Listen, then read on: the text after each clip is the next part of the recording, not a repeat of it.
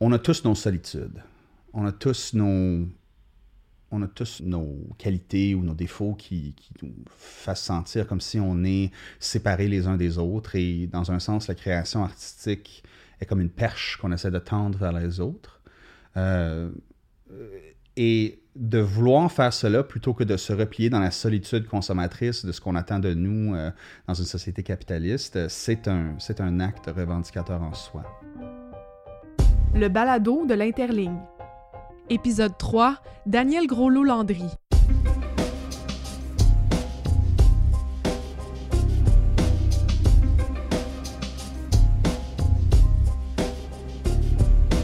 Daniel Groslo-Landry a publié trois recueils de poésie aux éditions L'Interligne, pour lesquels il a été lauréat du prix Trillium et du prix des écrivains francophones d'Amérique. Musicien et poète, il figure parmi les personnalités artistiques les plus représentatives de la jeune génération franco-ontarienne. Dans Fragmentiel, recueil paru en 2018, il revisite dans un style percutant et rythmé ses blessures d'adolescence, ses vieux démons et il explore la conscience aiguë du chaos qui le ronge et l'inspire.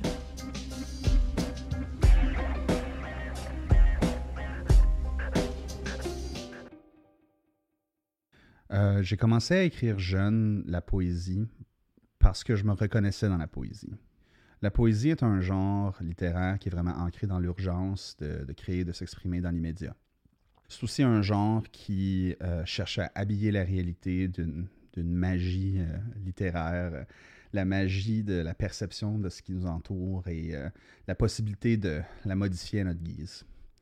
Euh, quand je, grandissais, j'avais une adolescence assez, assez rocambolesque et j'avais vraiment besoin de m'évader. J'ai été surtout inspiré par des poètes franco-ontariens de mon entourage parce que moi je suis né à Sudbury, donc la, la, culture littéraire locale était très forte, très présente. Euh, donc, on parle de, Patrice Desbiens, de Robert Dixon, de Jean-Marc Dalpé, de toute cette belle gang de merveilleux êtres humains. Je me suis dit, ce serait bien le fun si peut-être que je pouvais de leur cheville. J'ai aussi eu des mentors extraordinaires. Ben, Michel Dallaire, feu Michel Dallaire, qui, euh, reste encore aujourd'hui une des plus grandes influences littéraires de ma vie parce que s'il était là à, ma première lecture de poésie à vie euh, au Théâtre du Nouvel-Ontario à, 15 ans, puis il m'a dit euh, c'est bon, ce que tu fais, continue. Puis des fois, juste dire ça, ça fait toute la différence parce que ça, confirme en fait que finalement, tu as une voix qui peut être entendue si on perçoit le genre de la poésie comme étant inaccessible, c'est peut-être parce qu'on l'enseigne mal.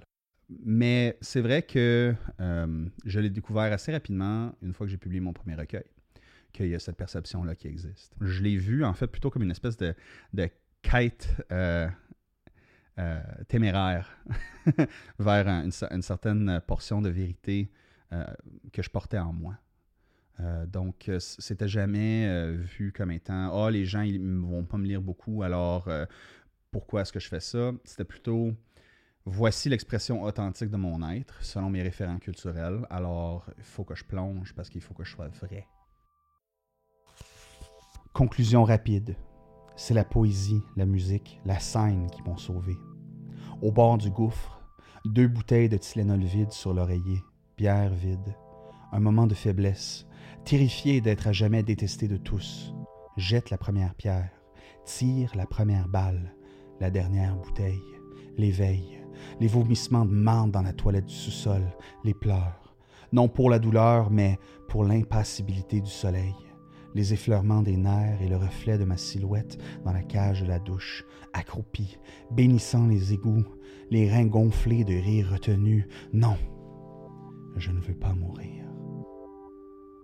Mesdames, messieurs, et tous ceux entre les marches, le fantôme de cette première brosse avec la mort, l'alcool, la sève, le rêve, le cauchemar, pour détruire à quatorze ans mon enfance, effacer ma différence, noyer la lune dans les crachats des démagogies hégémoniques à la racine du souffle, abandonner la chair à l'incinérateur, un testament écrit en mégots sur le pavé.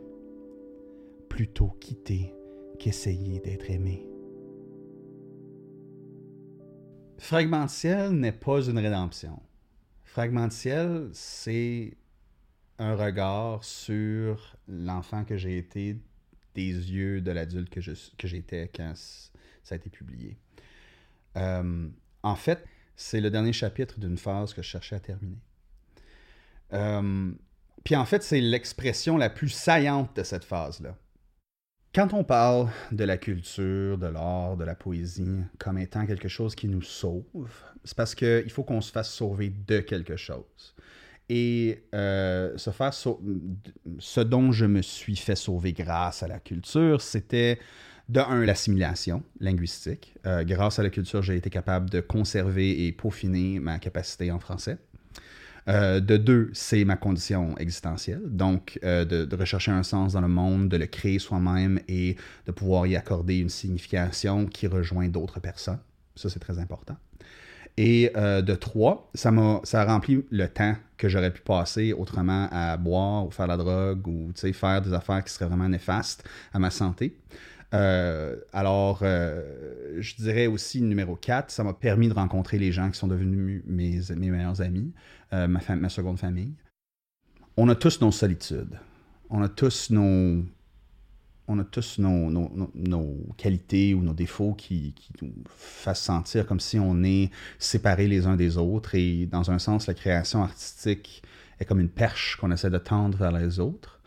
Euh, et de vouloir faire cela plutôt que de se replier dans la solitude consommatrice de ce qu'on attend de nous euh, dans une société capitaliste, c'est un, c'est un acte revendicateur en soi. Est-ce que l'art doit être politique? Euh, je pense que d'une façon ou d'une autre, quand on s'exprime sur la place publique, si on n'est pas en train de revendiquer euh, les droits de ceux qui sont si on n'est pas en train de revendiquer les droits de ceux qui sont euh, plus démunis et qu'on fait fi et qu'on dit on est apolitique, finalement on prend la part du statu quo. Donc euh, c'est important, euh, selon moi, de, s'affirmer dans sa diversité. tu sais, c'est drôle, hein, parce que moi, je, je, suis, je, suis, un homme blanc, mais je, suis gay et je suis francophone en milieu minoritaire.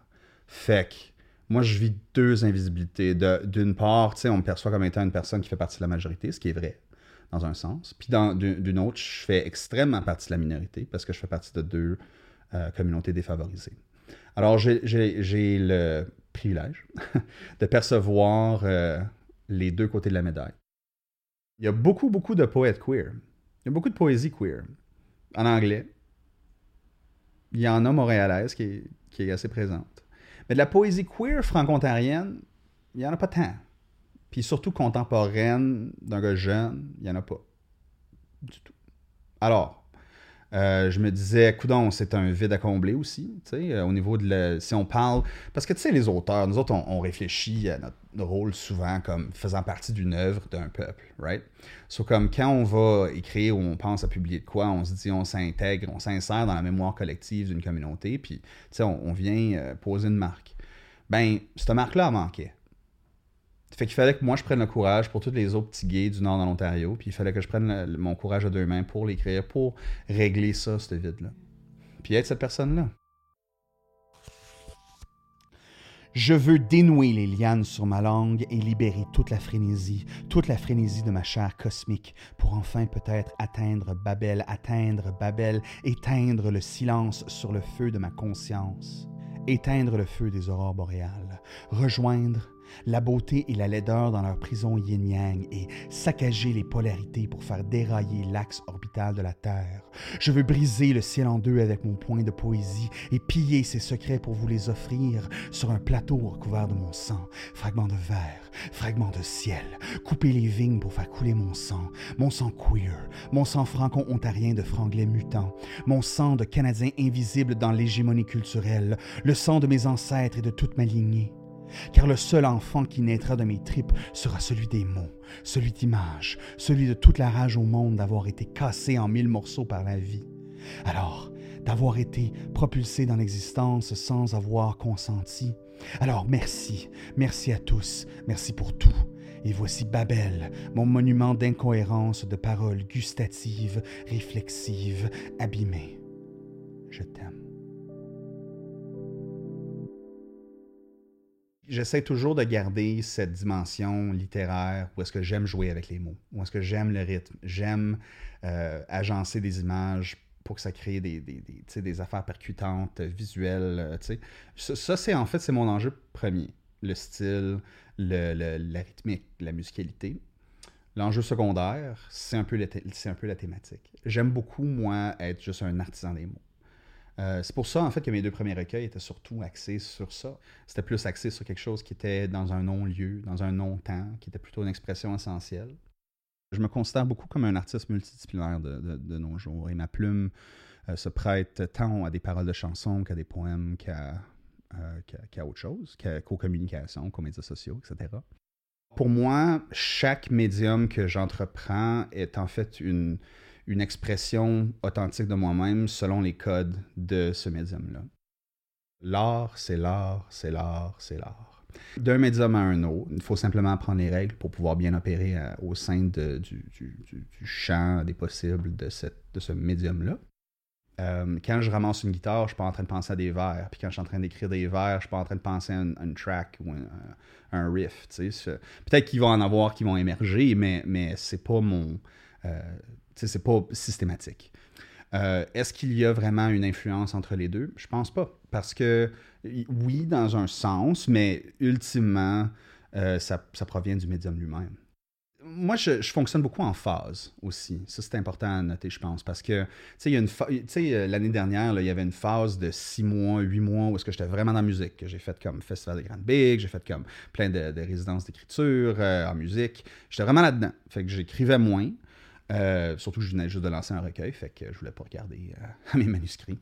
Euh, puis là, là qu'il y a un recul un peu par rapport à la musique dans ma carrière artistique en ce moment, là, disons que je tends plus vers l'écriture parce qu'il y a un vide à combler et que naturellement, je gravite vers mon premier art, en fait, qui est la littérature. Les deux années que j'ai passées à, à, travailler sur Fragmentiel, c'était aussi des années de remise en question vraiment sur, bon, voici, je suis un poète, je suis un poète franco-ontarien, je suis un artiste, je suis un artiste multidisciplinaire, je suis un gars de com, qu'est-ce que je fais, qui, est-ce que je suis vraiment dans ma fin vingtaine, qui, est-ce que je serai dans ma trentaine, qui est-ce que je serai dans ma quarantaine, blablabla, etc. Euh, et euh, quand c'est comme fini, j'étais comme, bon, j'ai accédé à la réponse, mais non. Finalement, j'avais juste ouvert, la plaie. Fait que là, je suis comme, ben là, faut bien que, faut bien que, faut bien que je la pense, faut bien que je, je continue. Fait que là, je, en ce moment, j'ai trois manuscrits en, attente, puis je travaille sur différents trucs, mais moi, moi, je fais ce que je fais, puis, you know, puis j'essaye de faire en sorte que quand ça sort, c'est le meilleur que ça peut être. Puis, euh, j'ai hâte pour, la, pour voir la suite, qu'est-ce que ça va devenir en 2020, en 2021, etc. Puis jusqu'en 2090, si je vis à ce moment-là.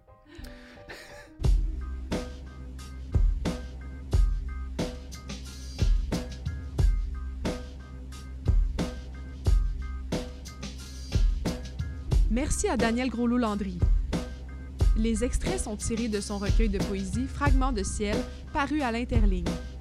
Pour plus de balados, rendez-vous au interligne.ca. Vous y trouverez aussi toutes les infos sur nos livres et nos auteurs. Thème musical I Don't Know the Grapes. Ambiance musicale A Slow Dream d'Emily A. Sprague. Conception, recherche et entrevue Lisanne Rolleblanc. Réalisation Montage et mixage, Étienne Chandonnet.